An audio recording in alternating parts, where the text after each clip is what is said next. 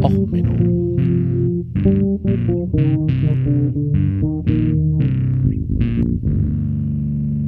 Der inkompetente Podcast über Dinge aus Militär, Technik und Computer, die so richtig in die Hose gingen.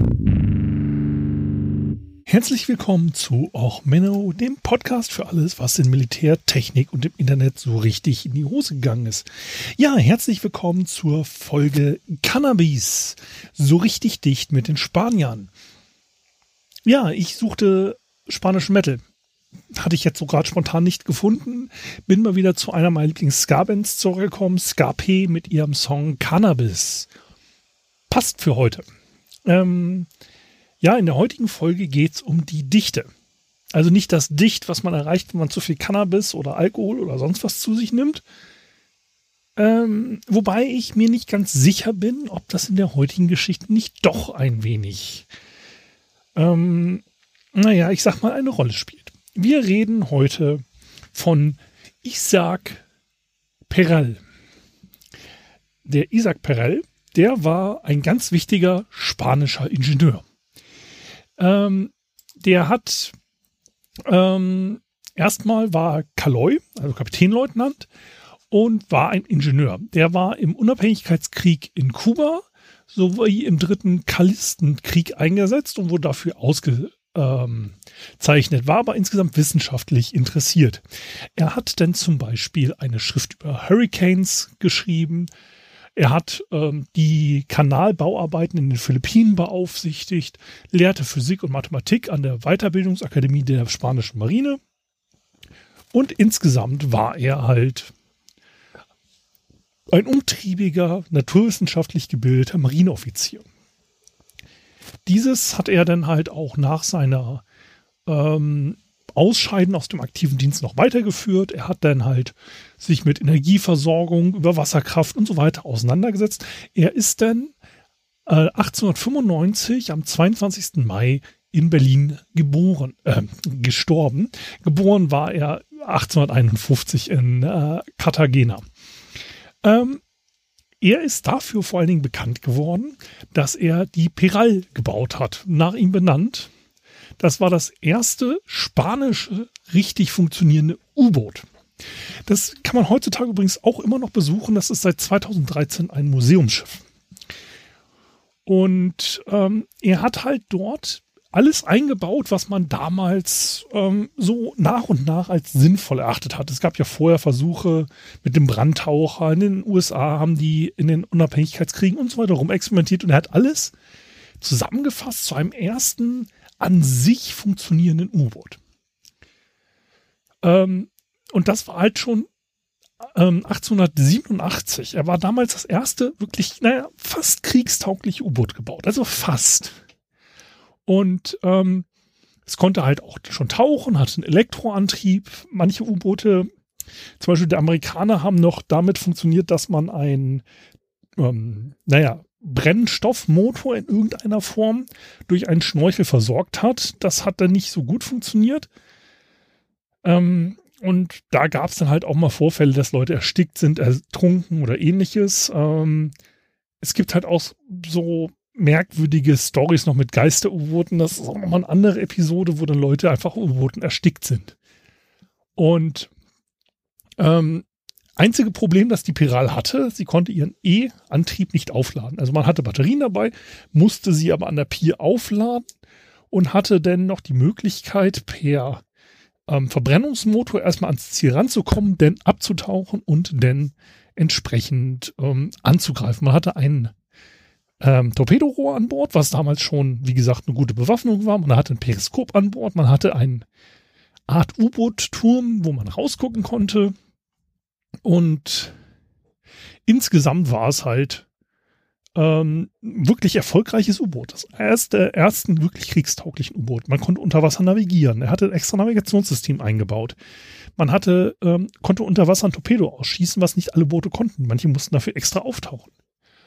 Ähm, und insgesamt ähm, sehr erfolgreich. Insgesamt eine Länge von 22 Metern und mehr oder weniger drei Meter breit, drei Meter tief. Und wie gesagt, mit dem klassischen U-Boot-Turm schon. Und kann man ähm, jetzt im Cartagena äh, Marinemuseum besichtigen. Stand vorher immer auf dem Marktplatz von Cartagena, äh, also im Hafen und ähm, wurde jetzt ins Museum gestellt.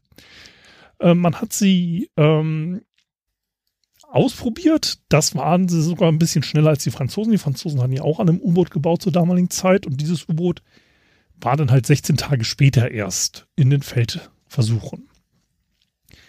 Und ähm, man hat halt zweimal auch schon versucht, simuliert einen Kreuzer anzugreifen. Ähm, also beim Tageslicht hat man sofort gesehen, okay, da kommt was auf uns zu, hat halt nicht funktioniert. Und ähm, man hatte da das Problem, dass man ähm, an sich nah genug an den Kreuzer rankam, aber durch dieses blöde Periskop ihn einfach nicht sehen konnte. Man kam halt auf ungefähr 900 Meter ran und ähm, man hatte halt eigentlich versucht, so durch das Antauchen äh, vor Gästen zu zeigen, dass das U-Boot unsichtbar ist. Man sah allerdings das Periskop, der das war damals schon recht groß das hat halt eine relativ große Blasenspur, also eine Wellenspur hinter sich hergezogen. Ähm, aus eigener Erfahrung, wir hatten das mal an Bord, haben sie uns mal gezeigt, dass ein U-Boot neben uns auftauchte. Diese modernen Periskope, die sind halt so dünn, dass du halt nicht wirklich viel siehst. Da siehst du so eine Cola-Dose, die dich anguckt. Da haben wir alle gewusst, okay, das kommt von da und da und man hat halt diese Masten erstmal nicht gesehen. Ähm, das war damals halt noch ein bisschen größer und dadurch, dass der kein wirkliches Periskop nach oben hatte, sondern so eine Art, naja, ein kleineres Rohr, das nicht ausziehbar war, ähm, hatte man halt noch sehr viel von Restturm, der dann mit den Wellen interagiert hat. Und bei der Nacht hat man es dann halt auch versucht, nochmal zum zweiten Mal im Angriff. Und dort hatte man halt ähm, das Problem, dass man an sich ähm, rankam, aber es war halt einfach insgesamt so ein Problem mit der Reichweite, Geschwindigkeit und so weiter. Es war halt mit neun Knoten auch nicht das schnellste U-Boot, also 18 km/h ungefähr. Und aber insgesamt war die Marine sehr begeistert von Peral und man orderte erstmal ein zweites U-Boot und hat dann halt erstmal an U-Booten weiter rumgeforscht. So, damit ist an sich Pirel einer der U-Boot-Pioniere der spanischen Marine äh, und wie gesagt als erstes kriegsfunktionierendes U-Boot. Naja, so mehr oder weniger, wenn man großzügig ist. So, warum erzähle ich euch die Geschichte? Das ist ja eigentlich ist keiner ersoffen. Das U-Boot hat fast funktioniert, also so für einen Prototypen echt okay. Warum erzähle ich euch jetzt diese Geschichte noch, Menno? Naja, an sich könnte man jetzt sagen, okay, das U-Boot war ein Fehlschlag. Würde ich nicht so sehen, aber man könnte halt sagen, okay, komm, äh, der Originalversion war halt nicht wirklich funktionierend. Nein, warum ich euch die Perel-Geschichte erzähle, ist, weil wir von der Isaac Perel-Klasse der Spanier reden wollen. Die Isaac Perel-Klasse ist ähm, eine U-Boot-Klasse, die gebaut wurde oder noch im Bau sich befindet. Das ist jetzt ein wenig schwierig. Es gibt davon vier Einheiten. Ähm, das sind die U-Boote, wo haben wir die Nummern?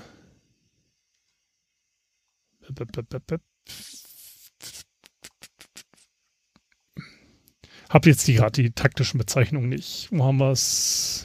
Achso, Isaac Perel, das ist die S81. Nacosto Monturolo S82. Cosima Garcia S83 und Mateo Garcia de los Reyes S84. Das sind vier spanisch, wie gesagt, wichtige Persönlichkeiten der Marinegeschichte. Nach denen sind diese vier U-Boote benannt worden. Warum sage ich, dass diese U-Boote jetzt im Bau befindlich sind oder noch nicht fertig und überhaupt? Naja gut, also dazu erstmal ein bisschen was zu U-Booten. Es gibt ja klassisch zwei Typen die nuklear angetriebenen und die nicht nuklear angetriebenen. Die nuklear angetriebenen haben natürlich ein paar Vorteile. Lange Reichweite, hohe Geschwindigkeit, weil sie eigentlich unlimitierte Energie haben. Die konventionellen haben den Vorteil, sie sind etwas kleiner. Man kann sowas halt einfach kleiner bauen. Man muss ja keinen Atomreaktor mit sich rumschleppen. So, und bei den konventionell angetriebenen gibt es natürlich diesen klassischen Diesel-U-Boot, kennt man, Zweiter Weltkrieg, ole ole wo man dann halt einen Schnorchel hat, hin und wieder dann auftaucht, Diesel laufen lässt und damit Batterien auflädt. Nun, man kann das Ganze auch außenluftunabhängig machen. Also Air Independent Propulsion AIP-U-Boote bauen. Diese AIP-U-Boote haben halt einen von Sauerstoff der Umgebung unabhängigen Antrieb. Das ist in Deutschland zum Beispiel mit den neuen 212 U-Booten der Fall. Die haben halt einen Wasserstofftank an Bord und einen Sauerstofftank und haben eine Brennstoffzelle und mit dieser Brennstoffzelle hat man halt die Möglichkeit, einfach Strom zu generieren und Wasser. Wasser fällt unter Wasser nicht sonderlich auf, das heißt, man hat keine Blasenspur, nichts, sondern man kann einfach Strom generieren und damit fahren. Ähm, die Spanier hatten sowas ähnliches vor und sie wollten halt ähm, ein System auf Bioethanolbasis. Das hat den Vorteil, dass man da mit verschiedenen Reaktoren auch relativ unauffällig ähm, Strom generieren kann und man hat äh, den Vorteil, dass man durch die Reaktoren ähm, den Bioethanol auf Wasserstoff wieder aufspalten kann und dort dann wieder mit einer Brennstoffzelle ähm, arbeiten kann. Der Bioethanol hat im Gegensatz zu dem deutschen System, das deutsche System mit Hochdruck Wasserstoff arbeiten, das hat man nicht überall an der Pier verfügbar, wird man Bioethanol mit einem ganz normalen Tanklastwagen ohne größere Probleme natürlich transportieren kann. Das Auftanken der deutschen U-Boote ist natürlich ein bisschen aufwendiger. Und jetzt hat man sich gedacht, okay, das funktioniert wunderbar, das, sowas bauen wir. Und dann haben sie das modernste U-Boot der Welt gebaut. Also wird die ähm, 2007 war der Anfang der Bauphase. Und jetzt hat man die besten und teuer besten U-Boote gebaut, die es gab. Ähm, S81 war 2011 an sich fertig. Das zweite Schiff äh, soll, bis zu den letzten Schiffen sollten ja von 2012 bis 2014 folgen. Und man hat halt jetzt die modernsten U-Boote der Welt gebaut. Tollste Computer an Bord. Außenluft unabhängigen Antrieb. Schwergewichtstorpedo. Ähm, insgesamt Länge waren, naja, äh, 81 Meter plus minus. Ähm, 11 Meter Tiefgang, äh, 11 Meter Breite, 6,20 Meter Tiefgang. Ähm, Geschwindigkeit an der Oberfläche 12 Knoten, getaucht 19 Knoten.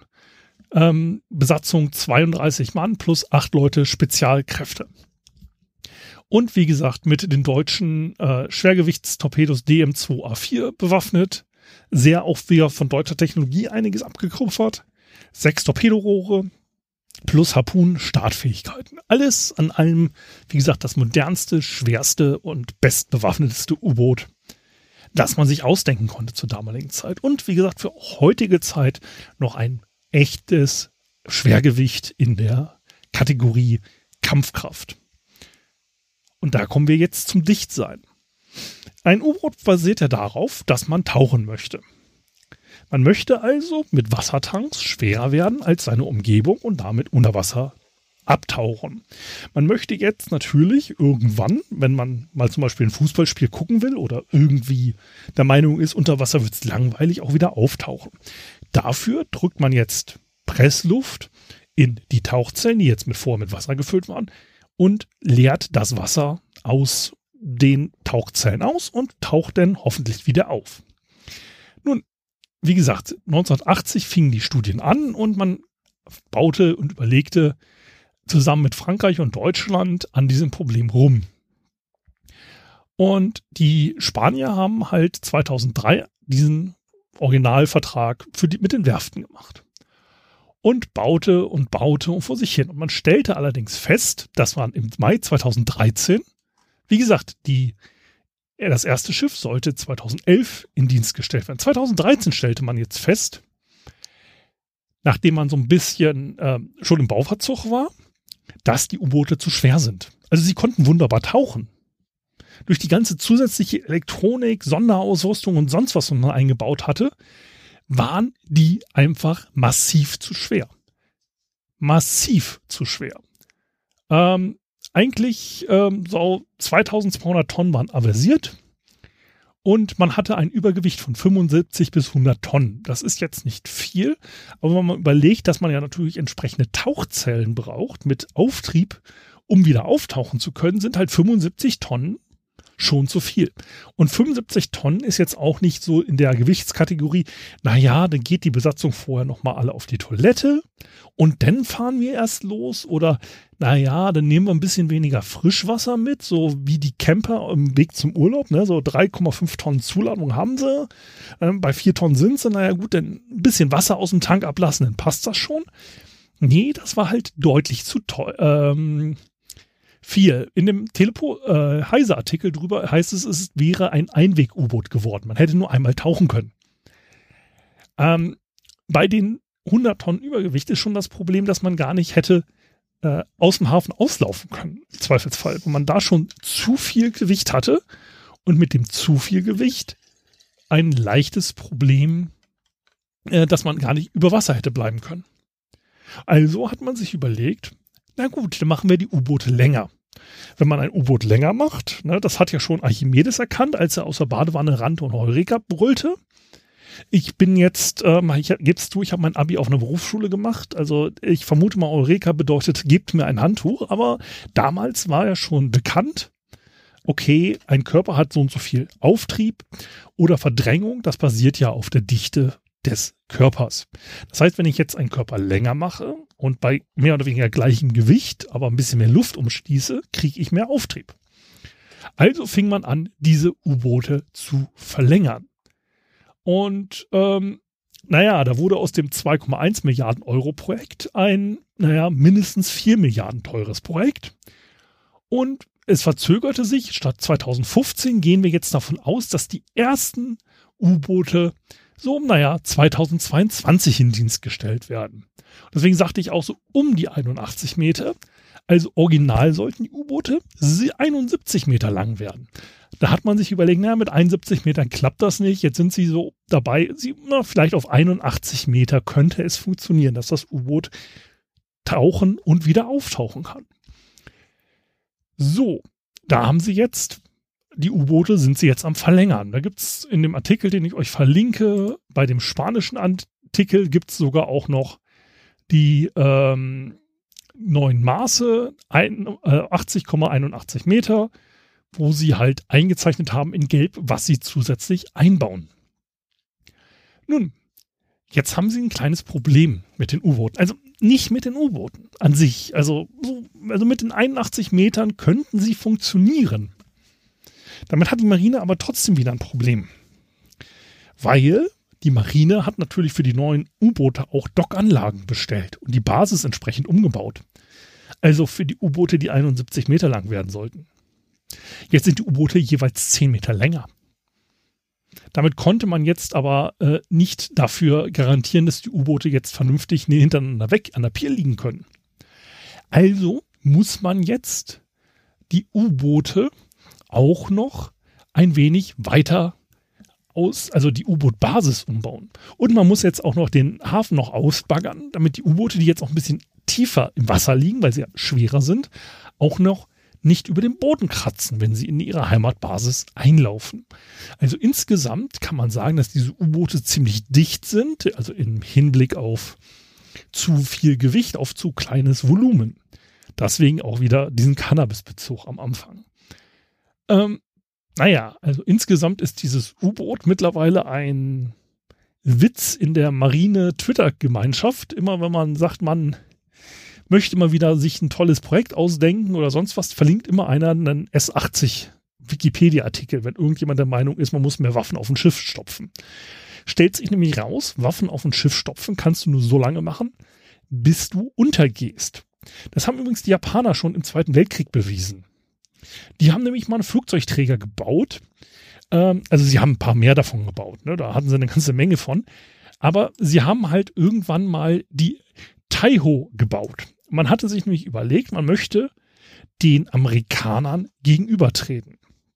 Und zwar mit einem Nahbereichsflugkörper, ähm, nicht Flugkörper, einem Flugzeugträger. Ähm, und die Taiho wurde gebaut als erstes schwer gepanzerter Flugzeugträger der Welt. Die Taiho selber hatte damit an sich keine Probleme. Also außer dass man die Schornsteine nicht mehr zur Seite rausführen konnte, weil die dann unter Wasser gewesen wären. Deswegen war es der erste Flugzeugträger der Japaner, der dann einen Schornstein hatte an Oberdeck und eine klassische Flugzeugträgerinsel. Und dass er dadurch natürlich langsamer wurde, dass die Flugzeug also die Flugzeugaufzüge aus dem Hangar fast auf Wasserebene waren, waren auch so kleine Nachteile. Ähm, naja, so andere Sachen, dass man halt kein Radar eingebaut hatte, das noch nachbaute und dadurch das Fl äh, Schiff noch schwerer wurde, dass man noch ein bisschen die äh, Flugabwehrfähigkeiten erhöht hatte und das U-Boot dadurch noch schwerer war. Naja, so kleine Probleme halt. Die Taiho als solche ähm, war dann nachher nicht sonderlich erfolgreich, weil insgesamt nicht sonderlich erfolgreich und sie war dann halt in der Schlacht auf den Philippinen dabei und ist denn mehr oder weniger ähm, abgesoffen. Ähm, das lag dann halt aber auch daran, dass die halt auch schlecht ausgebildet war, die Crew. Weil man halt in dem Fall sich gedacht hat, naja, okay, kommen wir auf dem Weg in die Schlacht, Leut, ähm, bilden wir die Leute aus. Und dort hatte man dann halt die äh, Probleme, dass man halt auf einen Torpedoangriff nicht gut reagieren konnte. Okay, einer der Piloten in der Schlacht hat dann Torpedos gesehen und sein Flugzeug geopfert, um einen der Torpedos abzufangen, der auf sein Mutterschiff, also die Taiho, zugeflogen ist. Was man ja schon sagen muss, hey, Respekt. Ähm, aber das restliche Problem war, dass der ähm, das Schiff schon so tief im Wasser lag, dass der erste Treffer dafür sorgte, dass der erste Flugzeugaufzug direkt schon mal mit der Wasserlinie Kontakt machte. Dadurch füllte sich denn der Hangar mit einer Mischung aus Seewasser, Benzin und natürlich noch Rauch und ähnlichem. Dadurch ähm, gab es halt ähm, Probleme. Man reduzierte die Geschwindigkeit, damit man nämlich weniger Wasser aufnahm. Man lag ja so schon tief genug im Wasser. Und die ähm, insgesamt der ganze Flugbenzin, das sich jetzt in dem Hangar ansammelte, sorgte dafür, dass man ähm, verschiedenste Maßnahmen ergriff zur Schadensabwehr. Die allerdings natürlich nicht sonderlich erfolgreich, womit sich in einem kompletten Raum jetzt ein explosives Gemisch bildete, das man nicht mit irgendwie Schaum oder ähnlichem bekämpfte. Und da ähm, man das Problem hatte, dass man halt zu tief im Wasser lag, konnte man auch nicht vernünftig belüften. Und irgendwann gab es dann halt eine explosive Sauerstoff-Benzinmischung ähm, und damit ähm, gab es dann irgendwann mal eine kleine Explosion. Und zwar, als man nämlich versuchte, dieses Gemisch abzupumpen mit starken Ventilatoren. Einer dieser Ex äh, äh, einer dieser ähm, Ventilatoren scheint nämlich einen Kabelbrand gehabt zu haben. Womit die ähm, Taiho dann irgendwann mal ihr gesamtes gepanzertes Flugdeck sich abhob und sie dann insgesamt final in den Wellen versank. Ähm, ja, das ist jetzt mal eine kurze Zusammenfassung zweier Folgen. Eigentlich hatte ich vor, für über die Taiho eine eigene Folge nochmal zu machen, aber es bot sich jetzt gerade an, nochmal zu schwere Schiffe in einem Zusammenhang zu packen.